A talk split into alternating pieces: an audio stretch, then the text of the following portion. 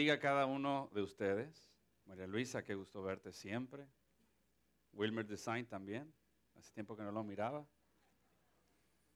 A cada uno de ustedes, de verdad que yo me puedo, a mí me encanta esto, y saludar a cada uno, y saludarlos, y saludarlos, y verlos.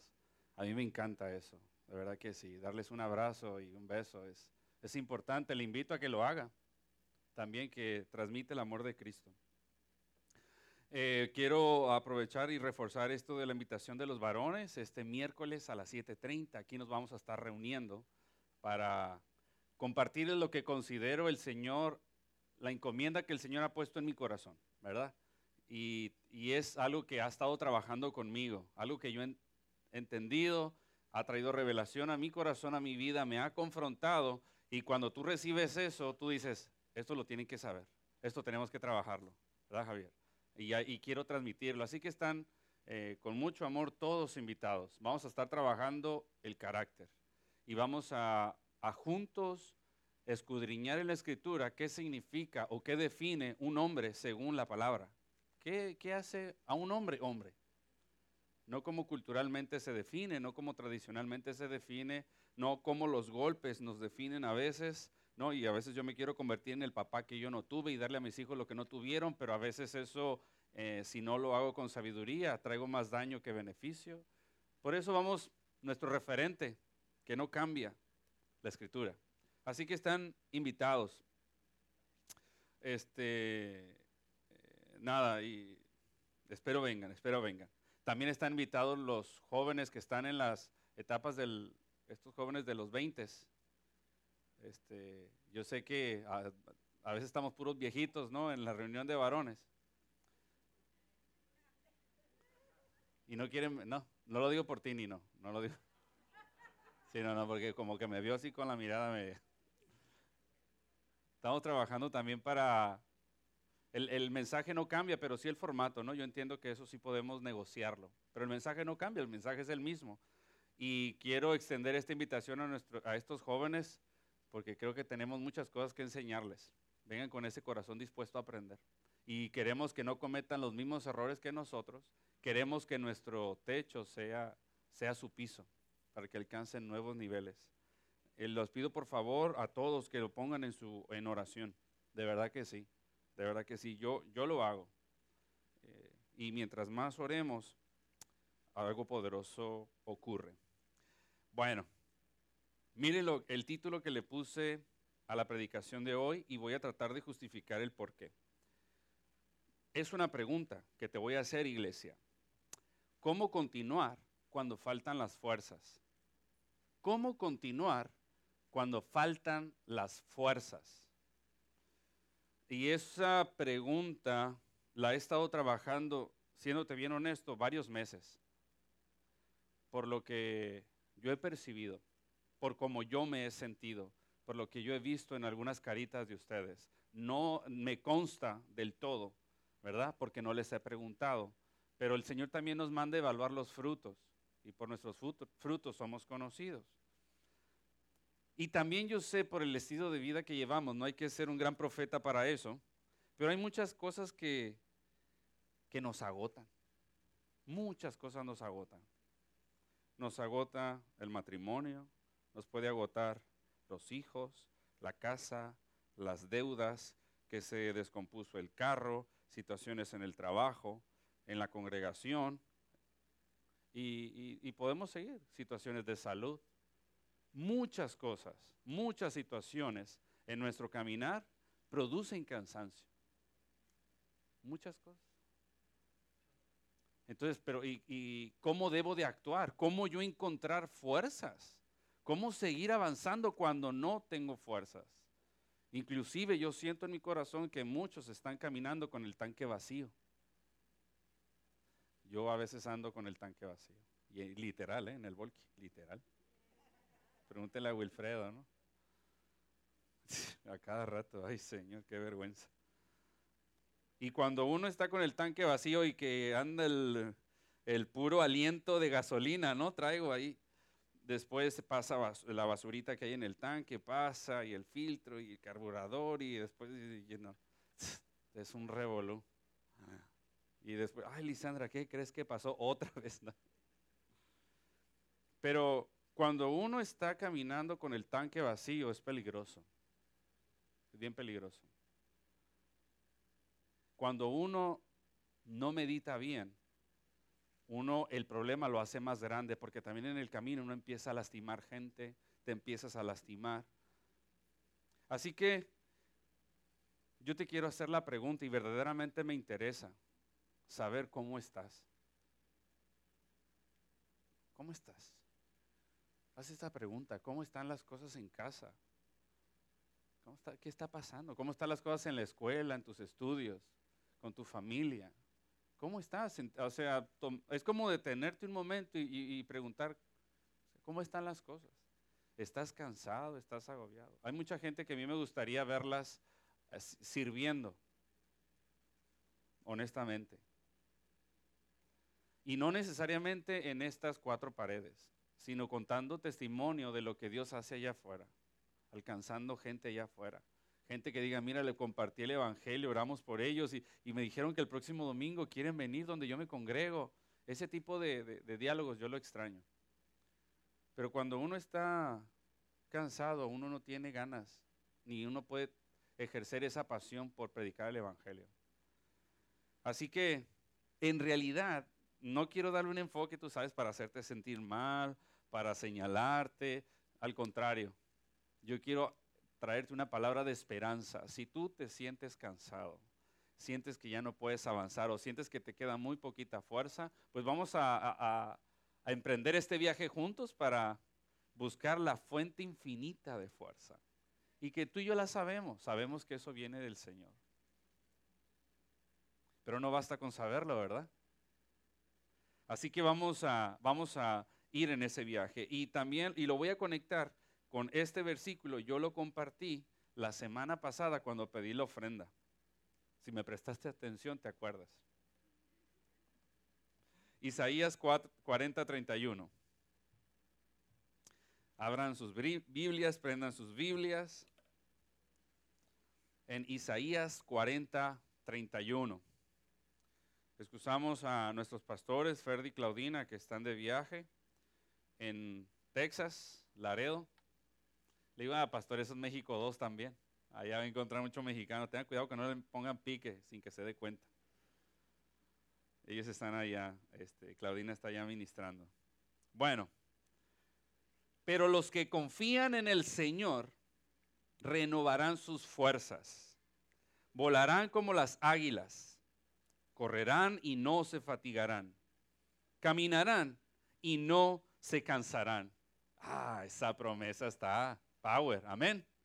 Los que confían en el Señor renovarán sus fuerzas, volarán como las águilas, correrán y no se fatigarán, caminarán y no se cansarán. Yo veo esta, esta promesa en mi momento de cansancio, Marta. Yo digo, yo, yo la quiero vivir, yo la quiero. Yo estoy ahora mismo, estoy cansado.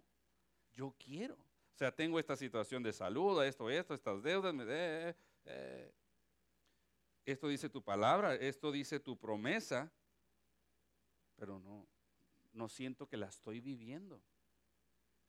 Te quiero adelantar algo. Cada promesa que yo he encontrado en la palabra, el Señor pone requisitos. Hay como que cositas, Giselle. Esta promesa es, pero hay que hacer esto. No es solamente porque sí. Interesante, ¿verdad? Y a veces solamente queremos la promesa, recibirlo todo y todo que venga, venga, así. Y no, al Señor le interesa cosas más profundas de tu corazón, antes inclusive que darte la promesa. Dios promete a aquellos que confían en Él nuevas fuerzas. En primer lugar, si tú estás cansado, muy probablemente tu problema no es exceso de trabajo, muy probablemente es que has estado confiando en todo menos en Dios. Porque los que confían en el Señor, los que esperan en el Señor, tendrá nuevas fuerzas. Dios promete fuerzas que van a provocarnos ir más allá de nuestro cansancio. Algo sobrenatural. Promete una habilidad sobrenatural para retomarnos en lugares altos en la vida en medio de tormentas y dificultades. Porque mira la analogía que pone. Dice, voy a renovar las fuerzas y como las águilas. El ave que más alto vuela es un águila. Y, cuando, y si hay una tormenta, el águila tiene la habilidad de sobrevolar la tormenta. Y eso, Julio, es lo que quiere el Señor. ¿Estás cansado? Yo voy a renovarlo y te voy a poner, mira, algo sobrenatural por arriba. Bueno, dice, van a caminar y no se van a cansar. Yo todos los días tengo que subir un segundo piso para ir a mi salón. Y llego, estas escaleras no sé qué tienen. Yo todo, que llega mi espíritu primero que yo al salón, ¿no? Antes, lo que es, ¿no? Antes uno podía correr un para arriba y para abajo, trepar, eh, y ahora ya no, ya, ya la cosa. Excepto Reagan, Reagan se mantiene firme. No, eh, de verdad que sí, este Reagan. Una vez, un tiempo que estábamos corriendo juntos en Juana Díaz, no, estaba Josué, Edgar, cuando Edgar corría. Y esto, y todo el mundo me arrebasó, yo del grupito, yo soy el, el más joven. Y yo, mira, Reagan allá, si Reagan puede ser mi padre. Lo siento, lo siento, lo siento. No, pues, quise dar un halago y no me salió. No, no, para nada.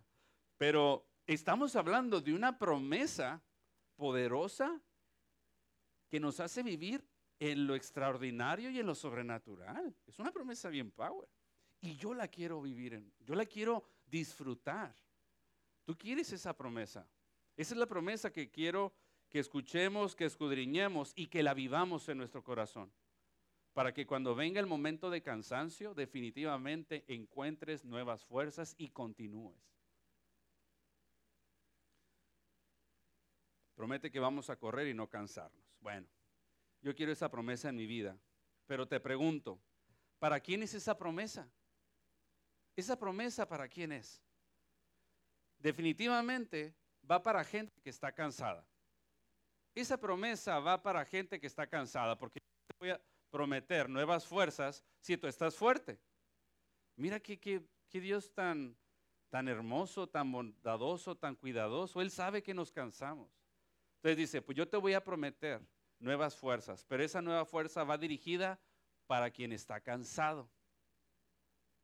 Pero hay una cosa más, no basta con eso. Esa promesa no solamente va única y exclusivamente para los que están cansados. Van para los que están cansados, pero quieren continuar. Escúchame bien lo que te estoy diciendo. El Señor va a renovar las fuerzas para los que están cansados, pero quieren continuar. Y lo podemos entender en esta porción que acabamos de leer, porque Él dice, yo voy a renovar tus fuerzas, y después que te dice, y vas a correr y vas a caminar y no te vas a cansar. Y vas a volar como las águilas. Y eso es para alcanzar un punto. Esta promesa es para los que cayeron y no quieren quedar en ese lugar donde cayeron. Quieren seguir avanzando. Porque yo puedo decir, Señor, renueva mis fuerzas. Ok, ¿para qué? ¿Para que estés sentado? ¿Para que no hagas nada? para que no quieras dar la milla extra, para que no quieras transformar, para que no quieras renovarte. No. El Señor, esta promesa la dirige a todos aquellos que están cansados, pero que quieren continuar. ¿Tú quieres continuar y estás cansado? Esta promesa es para ti. Y yo quiero esa promesa para mi corazón también. Así que cada promesa que Dios nos da tiene un requisito.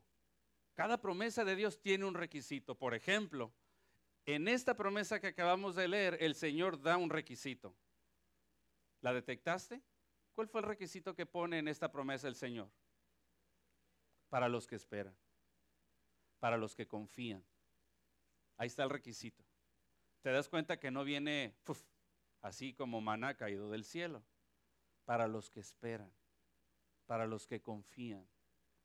Y en cada promesa tú vas a encontrar un requisito. No has estado recibiendo esa promesa, tú no has cumplido el requisito para obtenerla. No estás preparado para la promesa. Interesante. Hay que prepararnos para la bendición también. No crean que esto es fácil. A Dios le costó al Hijo, al Hijo le costó la vida, ¿por qué tú no vas a pagar el precio también? Todos tenemos que pagar un precio. Vamos a Lamentaciones, capítulo 3, por favor. Lamentaciones, capítulo 3. Y espero que el Espíritu Santo esté trabajando en tu corazón, esté trabajando en tu cansancio, en la situación que estás viviendo, si es que estás cansado, y que Él te vaya revelando, te vaya mostrando en tiempo y en espacio en dónde te encuentras, qué es lo que has estado haciendo, qué te llevó al cansancio y qué tienes que cambiar para ser parte de esa promesa y empezar a avanzar y dar fruto. ¿Qué cambios hay que hacer en tu vida para em, apoderarte de esa promesa? Lamentaciones capítulo 3, versículos del 22 al 24. El fiel amor del Señor nunca acaba. Sus misericordias jamás terminan. Grande es su fidelidad. Sus misericordias son nuevas cada mañana. Mira lo que dice el 24. Me digo, el Señor es mi herencia, por tanto esperaré en Él. Esperaré en Él. El Señor es bueno con los que dependen de Él, en aquellos que lo buscan. Por eso es bueno esperar en silencio la salvación que proviene del Señor. A mí me llamó la atención. Uno, lo conecté porque viene la palabra los que esperan y esta promesa. Pero el 24 me llama la atención porque él dice, me digo. Mira también la importancia de tú, porque a veces el peor enemigo es uno mismo, ¿no? Y el que se revela contra uno. Y yo a veces, Samuel, no, tienes que hacerlo, aunque no quieras, Samuel. Y a veces me pasa cuando me toca preparar un estudio bíblico o esto y el otro, eh, de momento, ¿y para qué los varones?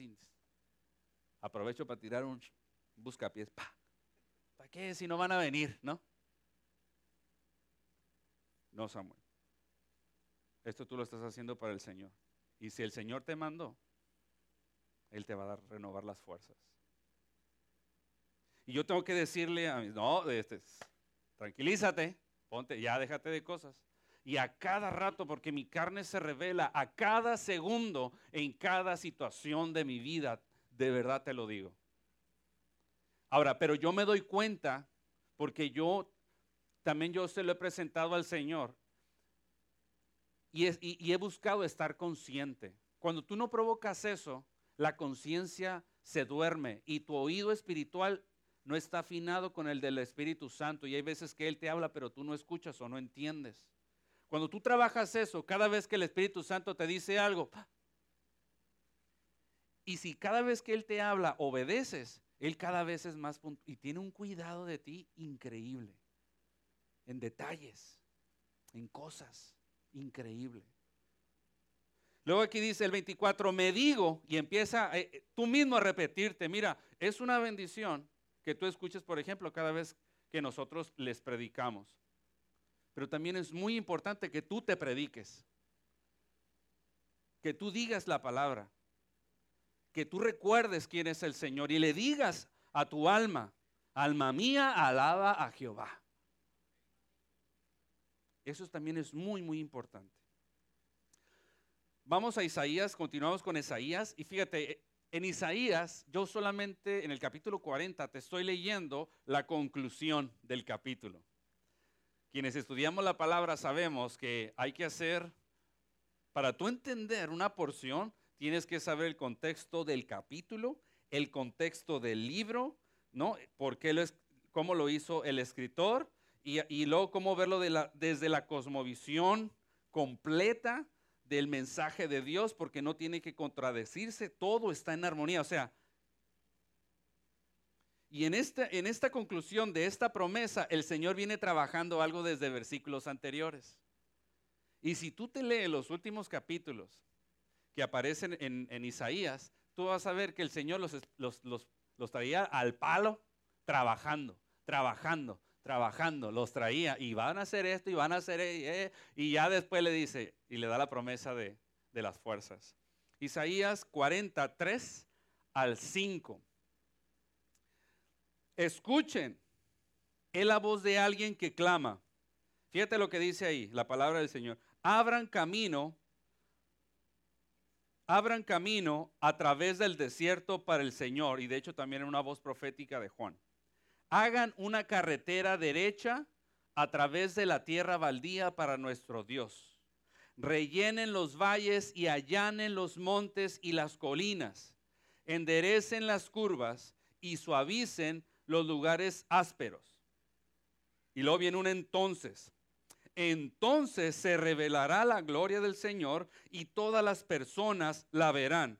El Señor ha hablado. Ahí tenía el pueblo de Israel trabajando. Y mira en qué los pone a trabajar. Los pone a trabajar de una manera simbólica. Quiere que todos los caminos y veredas las aplanen, todas las curvas y lo hagan recto y lo pongan fácil. ¿Para qué tú y yo, o qué pudiera representar el que tú y yo trabajemos porque un piso no tenga piedras y no, y no tenga desnivel y que esté plano? ¿Para qué hacemos eso? Para no tropezar para poder caminar con seguridad, para tener fluidez y poder llegar hasta nuestro destino. El Señor eh, se empieza a trabajar todo eso. Ya después cuando dice, la gloria de Dios se va a revelar. Cuando tú haces lo que Dios te manda, significa cumplir la voluntad de Dios en tu vida. Cuando tú cumples la voluntad de Dios en tu vida, su gloria se manifiesta. Y si en el ejercicio de estar este, arreglando el piso te cansas, el Señor va a renovar tus fuerzas. ¿Te das cuenta el contexto y la fluidez de esto? El Señor no quiere que tropieces. Pero también el Señor te dice, pero arregla el piso. Que yo lo puedo conectar bien fácil. Pone en orden tu vida. Alíñate a la voluntad de Dios y su gloria se va a manifestar. Y si en ese trabajo tú buscando alinear tu vida y poner en orden tu vida te cansas, va a venir el Señor y te renovará las fuerzas. Léete el capítulo completo. Está poderoso. Poderoso. Así que esta promesa le voy a añadir otro requisito, Emanuel. No solamente va para quienes están cansados y quieren avanzar, sino también para los que se encuentran en su voluntad. Sí, porque si yo voy a renovar las fuerzas para que hagas ahí en la vida el garete, lo que tú quieras, pues... ¿Y por qué no me renueva las fuerzas? Y pues es que estás buscando lo tuyo, haciendo lo tuyo.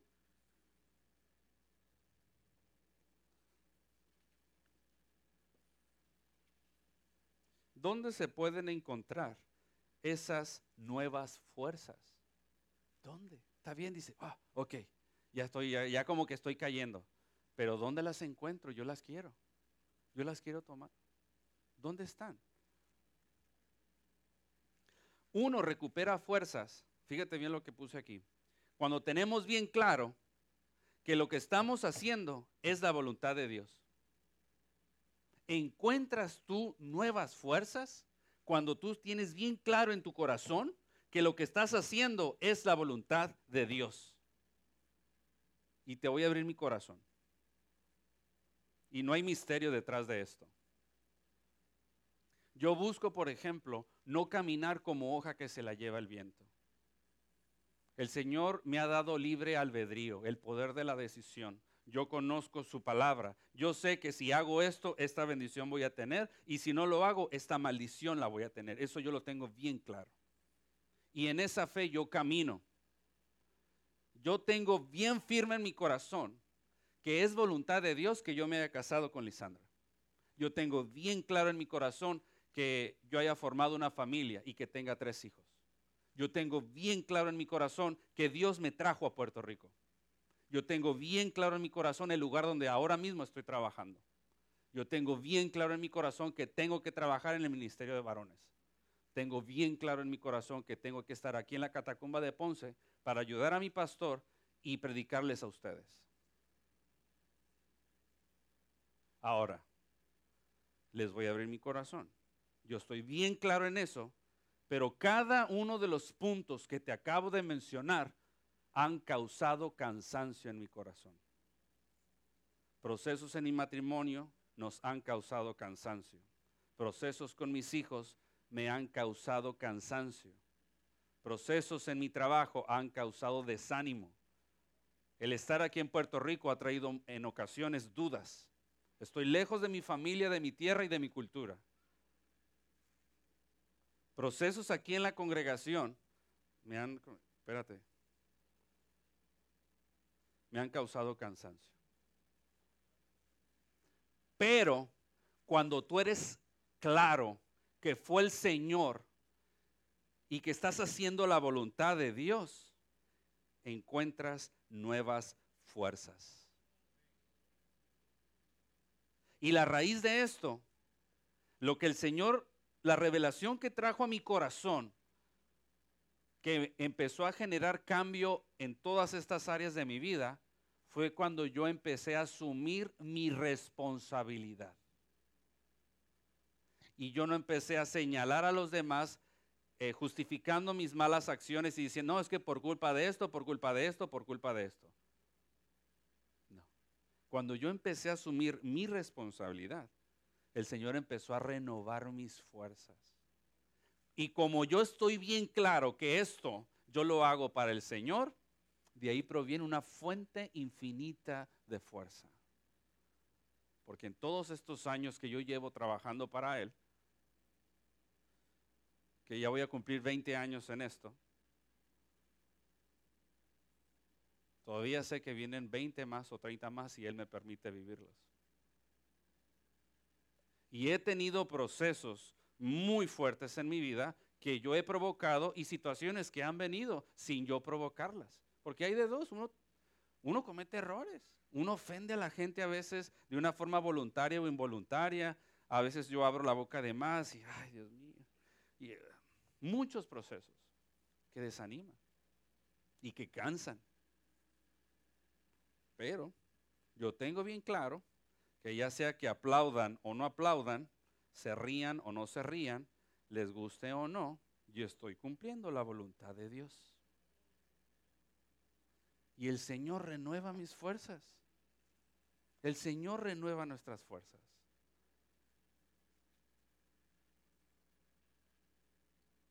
Vamos a recordar a Nehemías. Brother, cuando yo estuve escudriñando esto de Nehemías, yo lo vi desde otra perspectiva. Porque siempre le, hemos, siempre le hemos visto como el hombre que Dios utilizó para reconstruir los muros de Jerusalén tiene un contexto poderoso, Nehemías, que también te invito a que lo leas. Y Nehemías fue famoso porque él estaba, él servía la copa del rey. Y en ese proceso se enteró lo que estaba pasando en Jerusalén. Y él recibió recursos, permisos y todo para regresar a Jerusalén y por lo que necesites. O sea, con permisos y todo. Y qué cool. Para que vayas y reconstruyas. Y eso es fantástico. Entonces el Señor le da esa encomienda y el Señor lo prepara. Se le dice, vas a hacer esto. Y él va. Pero en el camino, brother, tuvo muchas situaciones que causaron cansancio en él. En el camino hubo gente, personas de su mismo pueblo que lo estaban desanimando y hubo gente de fuera que lo estaban atacando. Y no sé qué es más cansado es. No sé si es más cansado los ataques que vienen de fuera o los ataques que vienen de adentro. Él venía en forma general, y de verdad yo creo que de ahí puedo sacar, podemos sacar muchísimas cosas, pero él venía con esta actitud de que vamos a levantar a Jerusalén, vamos a levantar. Viene un reformador con toda la actitud a querer a la gente a sacar de la miseria, pero la gente no quería salir de la miseria. Porque todo ese tiempo que estaba transcurriendo, nadie había hecho nada por Jerusalén. Y él desde lejos se entera de la situación y esto no puede estar así.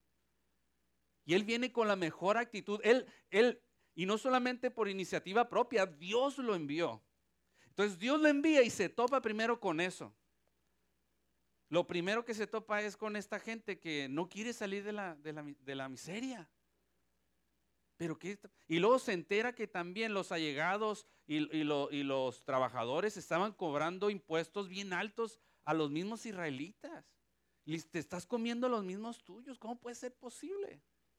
Y él se topó también con un sistema de gobierno corrupto.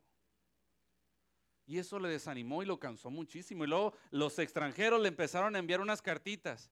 Y, mira cómo empezaron. Le enviaron cinco cartas y le dicen, ah, ya sabemos cuáles son tus intenciones. Tú quieres ser el gobernador de Jerusalén. ¿eh? Con que esta te trae. Nadie hace las cosas por, porque si hay un interés debajo. Y así, mira, varias cartas él recibió de un Tobías y ahí le enviaba las cartas. Sí, ten cuidado porque hay un rey. No seas traidor con lo que estás haciendo. Entonces imagínate que tú vienes de buena voluntad a trabajar y esto. Ah, este Samuel trae otras intenciones más allá que. Y que alguien venga con un comentario de esos a mi vida. Ah, pues, ¿Qué? Mejor me voy de aquí me desan. Yo no voy a andar batallando con eso. Nehemías tuvo eso. Tuvo gente que lo estuvo atacando desde adentro y gente que lo atacaba desde afuera. Y eso causó un cansancio terrible en su corazón. ¿Qué cansará más? No lo sé. Vamos a... ¿Qué fue lo que hizo? Bueno, ya en contexto, y yo te hice un resumen, ¿eh? tienes que buscarlo y leerlo y leerlo y leerlo para que compruebes lo que, lo que te acabo de, enseñar. ¿Qué hizo Nehemías cuando el cansancio tocó a su puerta? Vamos a Nehemías capítulo 6, versículos 8 y 9. Versículo 6, eh, eh, capítulo 6, versículo 8 y 9. Y si tú lo lees desde el principio, vas a ver lo que te dije de las cartas y todo eso, ¿no? Ya en la quinta carta, Fíjate lo que él contestó. Entonces envié a decirle, nada de lo que dices es cierto. Todo eso es pura invención tuya. En realidad, lo que pretendían eran asustarnos. Pensaban desanimarnos para que no termináramos la obra. Y lo que dice al final, y ahora Señor, fortalece mis manos. Él dijo, no, no, no, esta gente viene con puro cuento, con, puro chisme. No lo voy a escuchar. No lo voy a escuchar. A mí se me encomendó una obra y la voy a terminar. Señor, fortalece mis manos. Mira la actitud. En vez de decir, Señor, mátalos, quítalos. Mira, esta gente está, se han levantado en contra de un escogido de Dios, no, y han dicho, a mí conmigo nadie se mete. Soy mexicano y tengo sangre de Pancho Villa. Y conozco mucha gente, así que. Si alguien viene, por ejemplo, con ese tipo de difamaciones, con ese tipo de discernimientos, yo, a mí me dan ganas de cortarle la cabeza. Mm, que empiecen con, que, tú te levantes con una buena actitud, con buena, buena intención y que venga ese tipo de ataques. Ah, este, te digo, este Samuel trae, este trae doble agenda por debajo, este trae otras intenciones. Y a mí lo que eso va a producir en mi corazón va a ser un cansancio terrible, o abandono o los quiero matar. Pero Nehemías recobró fuerzas. Primero, a ver, a ver, a ver. El Señor me envió. Y yo estoy claro en eso. Y yo estoy claro en mi corazón lo que estoy trabajando lo que están diciendo son puros chismes. No voy a ir ni, ni los confrontó ni nada. Esos son chismes, no lo escuchen. Señor, fortalece mis manos. Estoy cansado. Y el Señor fortaleció sus manos porque Él terminó el trabajo y reconstruyó los muros de Jerusalén. Y hay una historia poderosa en eso. Tú lees todo Nehemías y no vas a encontrar que el cansancio lo detuvo. Y Él hizo una super obra y se enfrentó a muchísimos problemas porque Dios renovó sus fuerzas. Y aquí podemos este, aprender algo de Nehemías. Si lo que estás haciendo es la voluntad del Señor, aférrate a ello. Si tu matrimonio es la voluntad de Dios, aférrate a eso. Si tu trabajo es la voluntad de Dios, aférrate a eso. Si tus hijos es la voluntad, son la voluntad de Dios, te los dio el Señor, aférrate a eso. Y si eso produce cansancio, si tú esperas en Él, confías en Él y quieres seguir avanzando y estás en la voluntad de Dios, el Señor va a renovar tus fuerzas. El Señor va a renovar nuestras fuerzas. En su oración, Él nunca se dirigió en contra de sus adversarios, Nehemías. Él se dirigió a Dios y le dijo, Señor, ayúdame para terminar lo que tú me enviaste a hacer. Y déjame decirte algo, y aquí, y voy a estar yo creo trabajando bien duro en esto, pero el ejercer la voluntad de Dios la limitamos a estas cuatro paredes. Eso de verdad que es lo más infantil que yo he escuchado. Ejercer la voluntad de Dios en este único espacio es lo más pobre y mediocre que he escuchado. Y lo digo con mucho respeto y con mucho amor. Hacer la voluntad de Dios está con todo tu entorno, con todo lo que Dios te ha dado.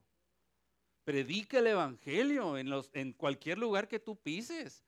Vas en el supermercado y ves que alguien, como que alguien está, acércate y dale una palabra de esperanza. Ejerce el ministerio allá afuera. Yo sé de gente y de hermanos, por ejemplo, hablando con ellos, que me dicen cómo ministran a otros compañeros de trabajo y están con él y lo escuchan y ¡Wow! Excelente. De esto se trata. Que en la escuela pasó esta situación, pero yo me mantuve firme y puse en alto el nombre de Cristo. Excelente. Eso es cumplir la voluntad de Dios. Estoy pasando esta situación en la familia eh, y yo no me puedo quedar callado y va a ser doloroso y va a costar y de hecho este proceso ha cansado, pero es la voluntad de Dios. Aférrate, Señor, Fortalece mis manos, así como Nehemías cuando reconstruyó los muros de Jerusalén.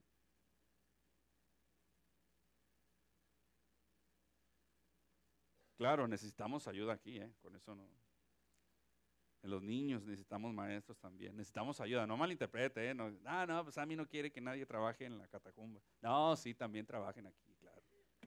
Los necesitamos en, en cada uno de estos. Claro que sí, claro que sí. ¿Qué fue lo que hizo Nehemías para mantenerse? Porque también recuerda que cada promesa tiene un requisito, ¿verdad? Y lo hemos estado mencionando. ¿Qué fue lo que hizo Nehemías para mantenerse? Vamos al capítulo 5. Continuamos ahí mismo en Nehemías, capítulo 5, y vamos a leer cuatro versículos más, del 14 al 18. Nehemías, capítulo 5. Y mira lo que él hizo. Durante los 12 años en el que fui gobernador de Judá, desde el año 20 hasta el año 32 del, reinado del rey Artajerjes, ni yo ni mis funcionarios reclamamos la ración de comida que nos correspondía. Los gobernadores anteriores, por contraste, impusieron pesadas cargas al pueblo al exigir una ración diaria de comida y vino, además de 40 piezas de plata. Hasta sus ayudantes se aprovechaban del pueblo. Sin embargo, como yo temía a Dios, no actué de esa manera. También me dediqué a trabajar en la muralla y me negué a adquirir tierras. Además, exigí a todos mis sirvientes que dedicaran tiempo a trabajar en la muralla. No pedí nada, aunque con frecuencia daba de comer a 150 funcionarios judíos en mi mesa sin contar todos los visitantes de otras tierras. Las provisiones que yo pagaba todos los días incluían un buey, seis ovejas o cabras selectas y una gran cantidad de carne de aves. Además, cada diez días necesitábamos una abundante provisión de toda clase de vino. Sin embargo, rehusé exigir la ración que me correspondía como gobernador, porque el pueblo ya tenía demasiada carga. O sea, él hizo un trabajo ejemplar como gobernador. Yo creo que todo aquel que, que asume una postura en la gobernación en Puerto Rico tiene que leerse Nehemías. Como requisito. De verdad que sí. Y él lo que él hizo, en pocas palabras, lo que él está haciendo es, o sea, yo estoy entendiendo el contexto que está pasando el pueblo. Yo voy a poner en orden todo para que nadie me señale nada. Y él fue bien consciente. Y, y lo que me correspondía como gobernador y como está estipulado, no lo hice porque ya tenía demasiada carga el pueblo. Y yo trabajé con ellos. Y yo iba con ellos y trabajaba en la muralla. Y yo llevaba gente a comer porque yo tenía, yo podía hacerlo.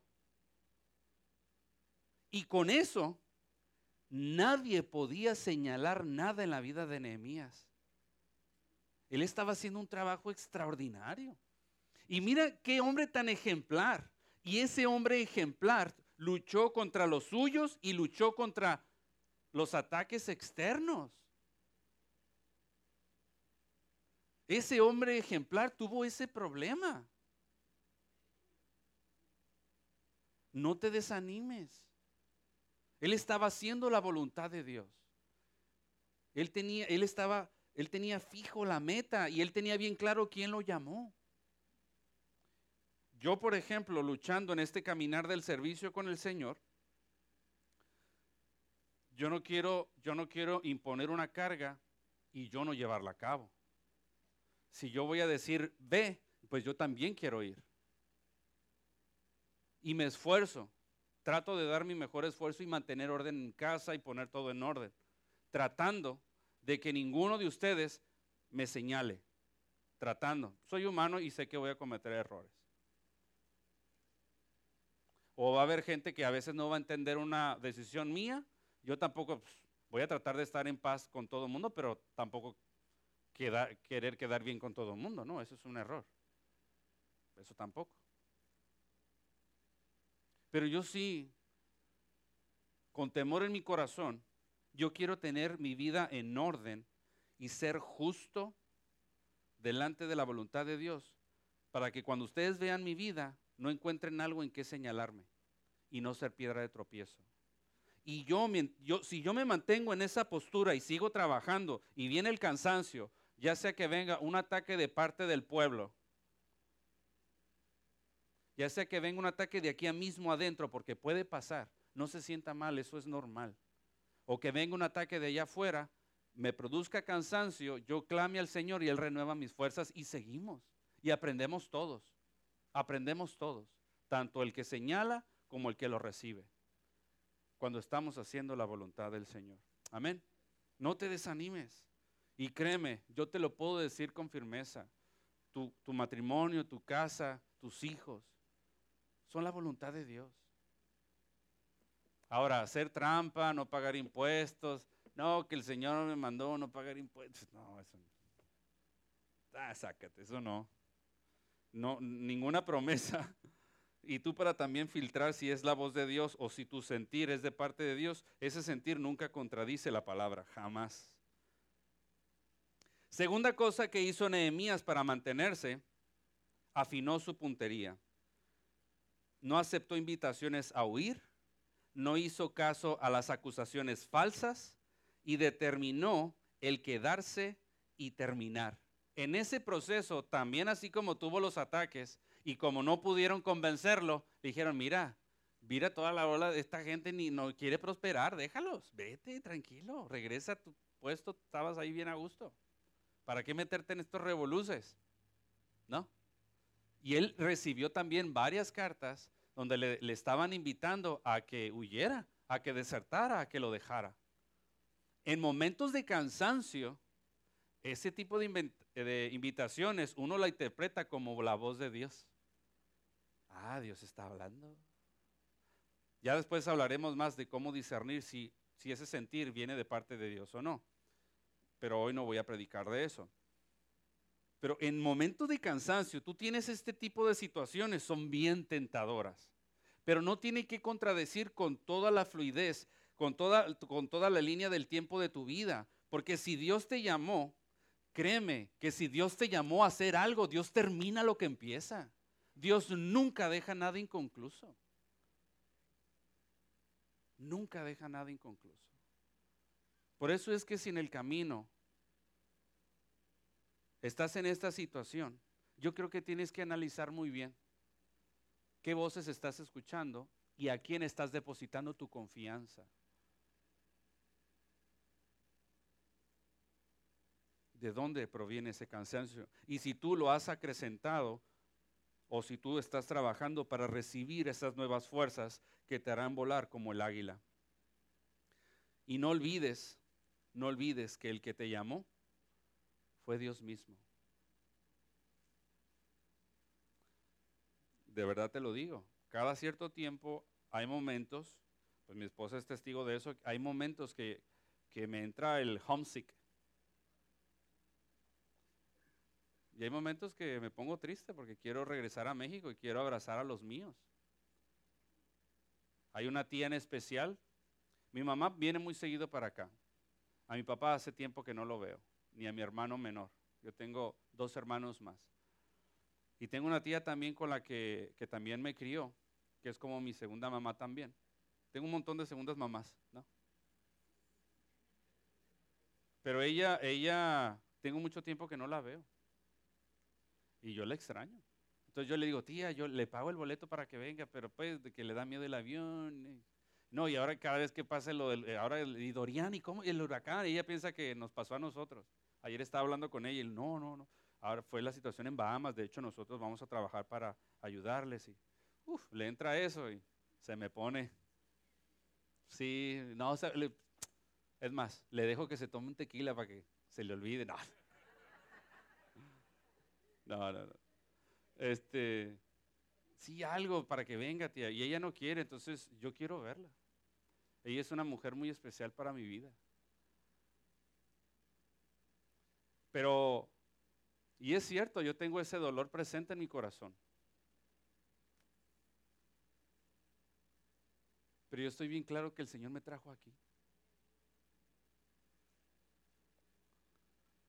Y Dios ha sido bueno. Y si un día tú te quieres tomar un café conmigo, yo te puedo contar de las grandes bendiciones que el Señor está haciendo en nuestra vida. Una bendición, una bendición. Es más, les voy a contar un secreto, que estamos así, este, que mis hijos son tremenditos, ¿no? Entonces, ahora mismo estamos en el proceso donde queremos que aprendan a adorar a Dios. Yo, queremos que ellos disiernan la presencia de Dios. Entonces estamos batallando porque cuando ellos están sentados aquí con nosotros, pues que están brincando, están desanimados o sí o que no. Y de eso estamos conscientes. Además sabemos la edad que tienen. Pero de momento, Lisandra me hace la pregunta, creo que no les, no les hemos enseñado cuál es la presencia de Dios. No les hemos dicho, ok chicos, vengan de la mano, ok, esta es la presencia de Dios. Y empezamos una dinámica en casa, aunque ya nosotros tenemos un discipulado y oramos, pero ahora estamos descubriendo juntos lo de estar en la presencia de Dios. Y hemos estado haciendo eso ya por un tiempo. Y cantamos, y ellos cantan, y esto y el otro. Entonces, para que asocien, ¿no? Y, cuando vean aquí, ahora es tiempo de Dios, y les decimos, como, como en casa, así lo vamos a hacer ahora, ¿no? Y ahí poco a poco. El punto es que ayer estábamos hablando con, con mis papás y mis hermanos y demás, pero ellos estaban súper emocionados y andaban brincando, ¿no? Dice, tranquilo, saluden al... No, y no me hacen... Y era... Ay, saluda, saluda a tu tía, ándale, saluda. Y ay, salían corriendo. Y, me enojé, ¿no? Y, ay, perdón, mire que... está bien. Nos acostamos y ya después este, estaban en la cama y les le, leí la cartilla. Los Estados Unidos, no, no es cierto. Este, y les dije, estoy muy enojado, que esto, que esto, yo les pedí eso y me desobedecieron y, y ya se quedaron. Y ya me voy, ¿no? Entonces nos fuimos al cuarto y ahí como me llevan ahí diciendo que la barba, pues ahí me rebajé, estaba tratando de rebajarme la barba y de momento Liz, Liz, escucha, y estaban cantando los tres, solos. Y terminaron de cantar y se pusieron a orar, los tres, solos. No, pues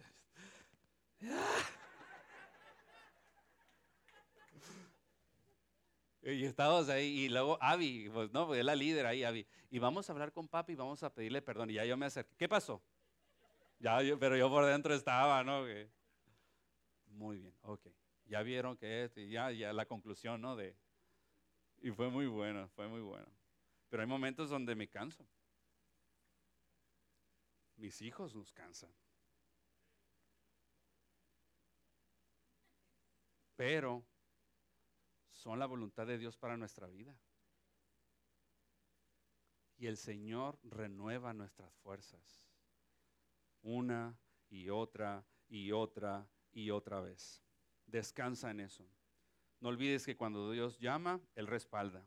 No te des por vencido y apunta directo, mantente enfocado. Cuando estés tentado a tirar la toalla, recuerda a dónde quieres llegar. Entonces Dios te, te dará las fuerzas. ¿A dónde quieres llegar? Esto es la voluntad de Dios. Esto te lo ha entregado el Señor. Y ya lo has estado trabajando. ¿Estás cansado? No lo dejes a medias. Recuerda a dónde quieres llegar. Señor, estoy cansado. Fortalece mis manos. Fortalece mi corazón. Porque yo estoy claro que tú me llamaste a hacer esto. Estoy claro de mi matrimonio, de mis hijos, de mi casa, de estar en una tierra extranjera, que me ha hecho uno de ellos. Estoy claro en el trabajo donde estoy, estoy claro en la congregación donde estoy, estoy claro, pero estoy cansado, renueva mis fuerzas, me aferro a ti. Segunda de Corintios 4.1. Busquemos Segunda de Corintios 4.1. Ok, ya tengo que terminar. Primera vez que lo digo. Voy terminando. Miren la versión que la, que la escribí. Gracias, Nataray. Gracias. Ay, Señor, sí tengo que terminar. Nada, si no les paso mis notas también. Dios en su misericordia es el que nos permite servirle. Y por eso no nos damos nunca por vencidos. Es un privilegio servirle. Es un privilegio servir a Dios. Y por eso nunca nos damos por vencido. Pero ¿cómo le servimos a Dios? ¿Cómo le sirves tú? ¿Cómo le servimos tú y yo a Dios? ¿Cómo le podemos servir a aquel cuyo estrado de sus pies es la tierra misma? ¿Cómo podemos servirle? ¿Cómo podemos servirle al que es el, el omnipotente y el omnipresente? Interesante, ¿no? Pero sin embargo, Él nos ha llamado a servirle. Y mira, y espero pueda transmitir lo que creo yo, el Señor está trabajando en mi corazón. Entre tantas cosas, les quiero adelantar algo. Estoy, sintiendo una preocupación y una obligación porque creo que hemos caído en un tradicionalismo como iglesia y necesitamos una transición. Creo que hemos caído en, una, en un tradicionalismo como iglesia y necesitamos provocar una transición. Yo te puedo decir, por ejemplo, que yo no tengo el corazón de los millennials, por ejemplo. Y cómo, cómo acercarme a ellos y predicarles y que se apasionen por Cristo. Tú puedes acercarte a uno de ellos y traerlo y que amen las cosas de Dios. Es una situación bien difícil y eso a mí me carga. Y esto es porque como iglesia creo que estamos en un formato tradicional. No estoy hablando de negociar el Evangelio, jamás. Pero sí debemos de provocar una transición que atraiga. Y con esto, y el Señor me reveló esto y quiero que lo veas y lo analices. Marcos 10, del 17 al 20. Y esa historia tú la conoces. Pero no sé, el Señor me la, ayer me la recordó y se me hizo bien random, pero quiero compartírtela. Y que está alineado con esto de cómo servimos a Dios. Cuando Jesús salía para irse, vino un hombre corriendo y arrodillándose delante de él le preguntó, Maestro bueno, ¿qué haré para heredar la vida eterna? Jesús le respondió, ¿por qué me llamas bueno? Nadie es bueno sino solo uno, Dios. Tú sabes los mandamientos. No mates, no cometas adulterio, no hurtes, no des falso testimonio, no defraudes, honra a tu padre y a tu madre. Maestro, todo esto lo he guardado desde mi juventud dijo el hombre. Jesús mirándolo, lo amó y le dijo, una cosa te falta. Ve y vende todo cuanto tienes y da a los pobres y tendrás tesoros en el cielo. entonces vienes y me sigues. Pero él, afligido por estas palabras, se fue triste porque era dueño de muchos bienes.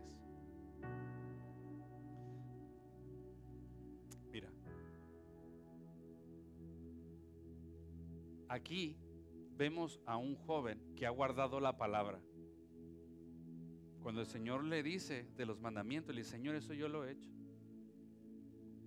Y yo creo que muchos aquí están en esa postura, que no fallan los domingos, que van a la célula o que vienen los jueves, que bueno, son poquitos, ¿eh?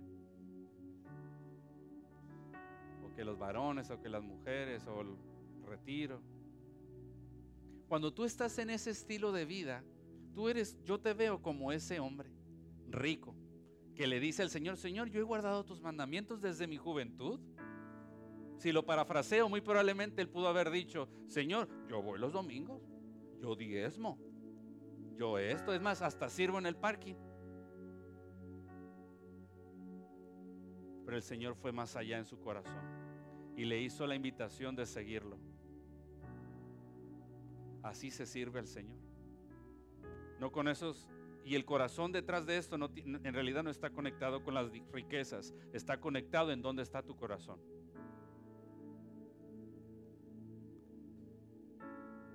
Y esa invitación nuevamente te la quiere hacer el Señor. Y ese, ese esa porción, el Señor me la reveló ayer, mostrándome el tradicionalismo en la que nos encontramos, diciendo, hay que hacer esta invitación de seguir a Jesús. Ah, muy bien, Señor. Pero sígueme diciendo cómo lo vamos a hacer, cómo lo vamos a provocar. Porque no sé. Lo quiero hacer, pero no sé cómo.